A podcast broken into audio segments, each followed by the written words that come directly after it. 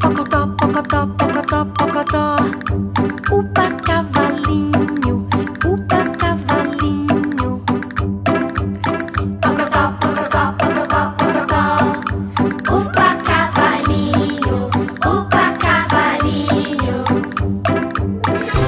Na Finlândia há corridas de cavalo sem cavalo.